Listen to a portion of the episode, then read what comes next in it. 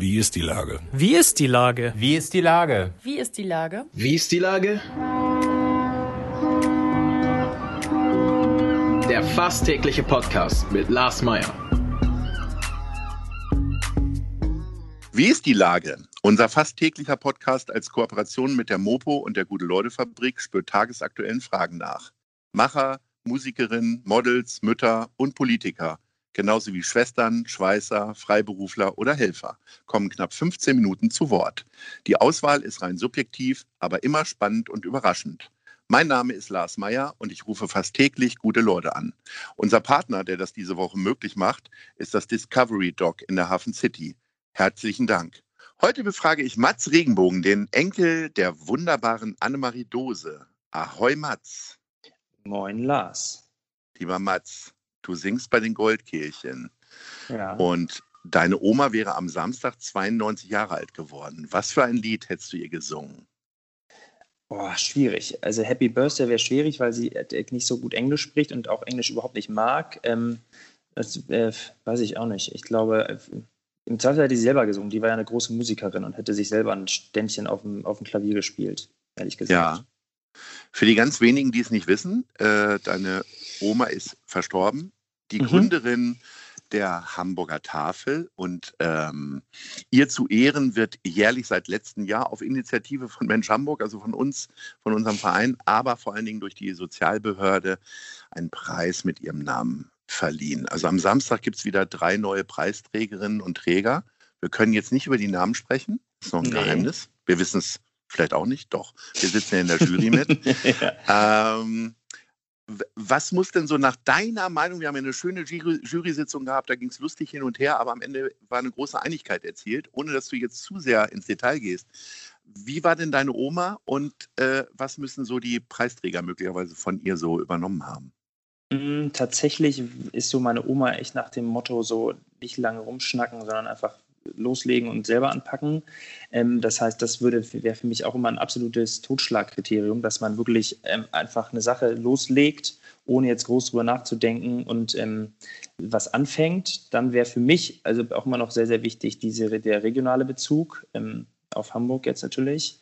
Mhm. Und ähm, ja, wir haben natürlich durch die Hamburger Tafel sehr engen Bezug zu ähm, Obdachlosen oder solchen Geschichten, aber das ist jetzt für mich kein, kein Muss. Aber das ist natürlich auch immer irgendwie, was mir jetzt persönlich und da ich auch viel an der Tafel arbeite, sehr, sehr nahe ist. Ne?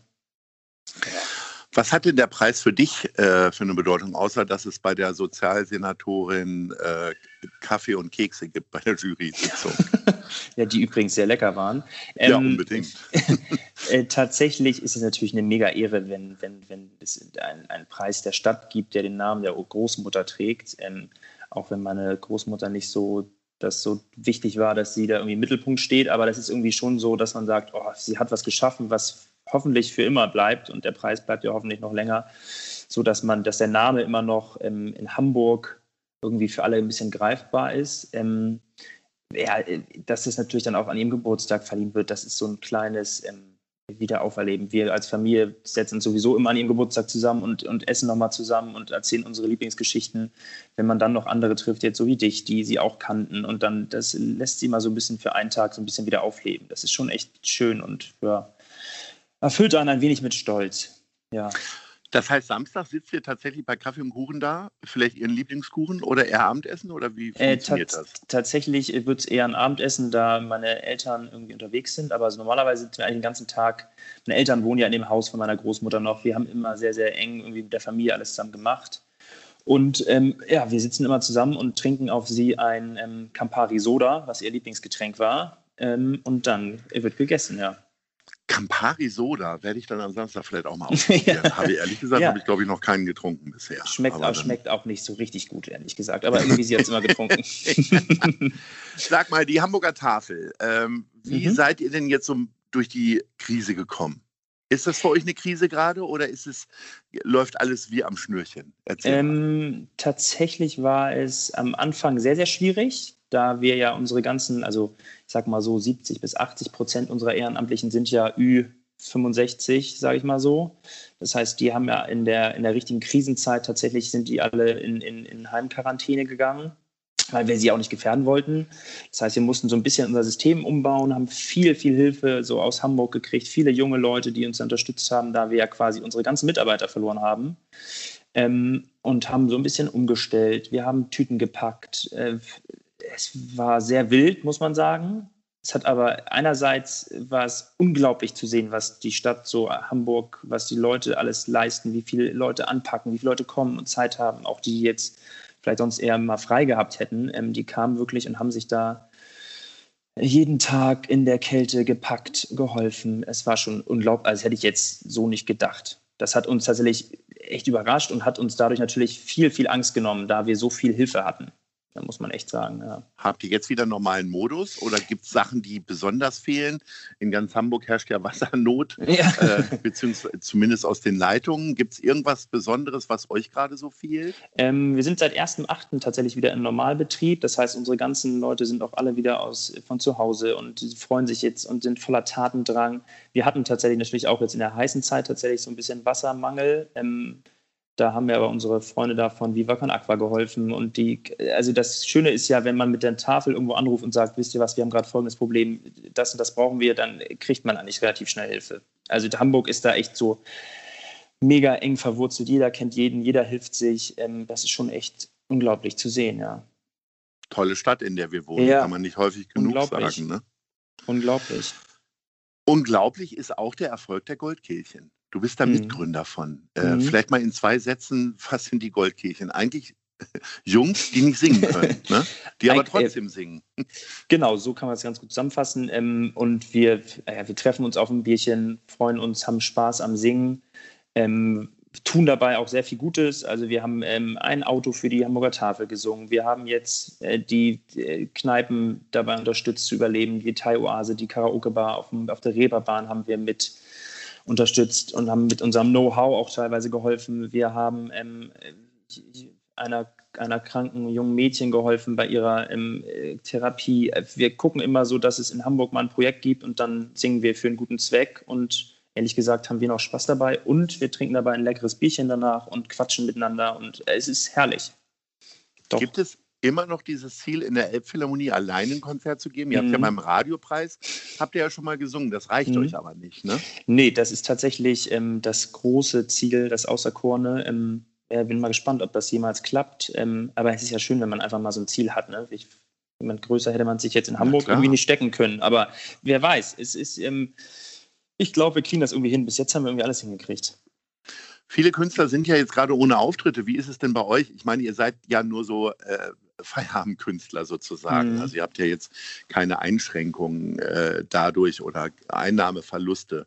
Ähm, aber singt ihr trotzdem? Keine Ahnung, es gibt ja so Innenhofkonzerte in Altenheim und so weiter. Habt, ja. ihr, habt ihr da auch schon irgendwas Spektakuläres euch über, überlegt? Wir, wir, hatten zum Muttertag tatsächlich, haben wir einen kleinen Auftritt gemacht, äh, Outdoor. Ähm, aber wir haben da das bei uns alles so ein bisschen von dem engen Miteinander, dem Anstoßen, dem äh, die Freunde mal wieder in den Arm nehmen, lebt, äh, haben wir gesagt, aktuell ist einfach nicht die Zeit dafür. So, wir haben ab und zu mal so Zoom-Meetings oder Skypen, alle in, in größeren, in den verschiedenen Chor-Stimmlagen. Ähm, so, aber es ist jetzt irgendwie nicht, wir haben gesagt, da es ja auch um Spaß geht und das Miteinander, haben wir gesagt, das muss jetzt vielleicht nicht unbedingt in der aktuellen Zeit sein. So, wir schieben das ein bisschen, wir haben ja auch alle irgendwie Jobs, die, denen wir dadurch ein bisschen natürlich vielleicht intensiver nachgehen können. Die Familien freuen sich auch, dass man alle zu Hause ist und nicht ähm, mindestens einmal die Woche abends bis 1 Uhr äh, singt und, und, und, und irgendwie mit den Freunden zusammensitzt. So, das, aber wir, wir freuen uns, wir zählen quasi die, die Minuten, bis es wieder losgeht.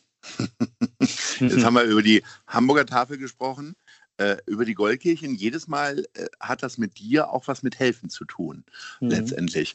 Ist das eine innere Verpflichtung deiner Oma gegenüber oder ist es tatsächlich auch nochmal ein ganz anderer Blickwinkel? Ist es der moderne Hamburger vielleicht? Ich, ich würde sagen, es ist der moderne Hamburger, ähm, da tatsächlich in unserer Generation viele Leute helfen. Und wir haben es jetzt auch in der Krise in der Tafel gemerkt, dass alle füreinander da sind, sich unterstützen.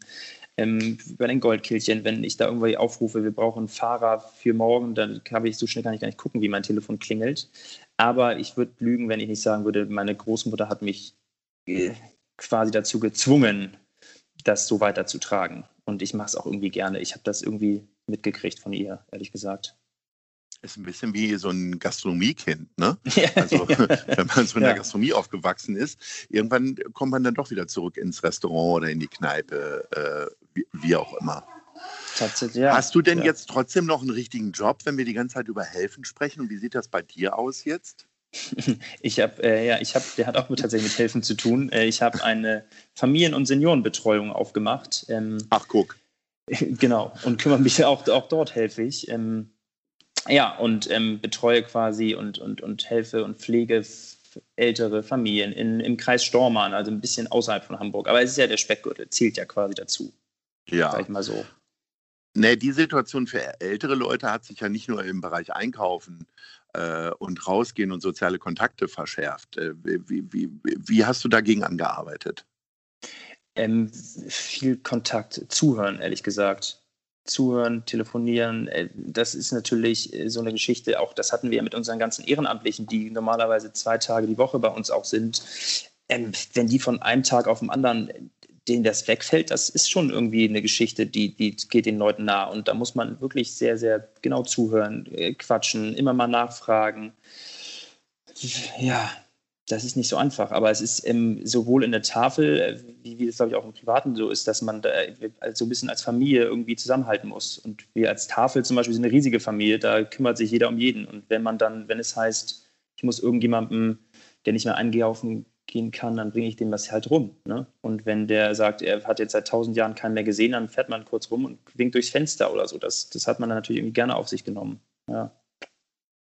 Hat sich äh, die Bedürftigkeit auch im Bereich der Tafel nochmal geändert jetzt durch die Krise? Ja. Weil die ja, auch ja. die Wirtschaftskrise einfach natürlich schärfer geworden ist? Ja, bei uns die ganzen Ausgabestellen, die sind alle rappelvoll. Also das haben wir gemerkt. Wir hatten in der, in der Hochzeit der Krise hatten wir tatsächlich so einen Lieferservice, der über die Goldkehlchen lief, äh, ins Leben gerufen. Das heißt, wir haben den Leuten, äh, Leuten das Essen rumgebracht nach Hause. Das war echt, da haben wir erst gemerkt, wow, wenn du den Leuten anbietest, es nach Hause zu bringen, dann äh, geht, weißt du gar nicht mehr, wo oben und unten ist. Da hast du so viele Anfragen, das kannst, kannst du gar nicht mit vorretten.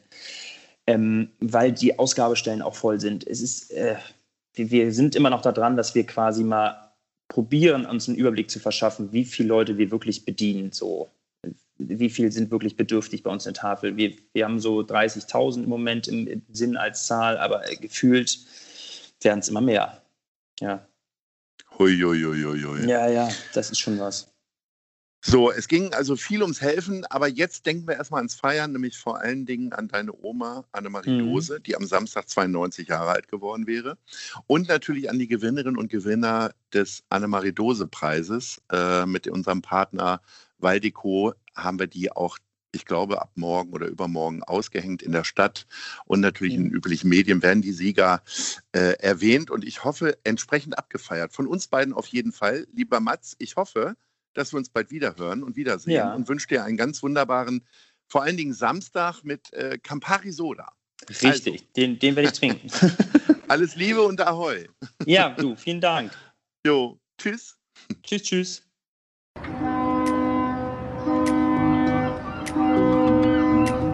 Dieser Podcast ist eine Produktion der Gute-Leute-Fabrik und der Hamburger Morgenpost.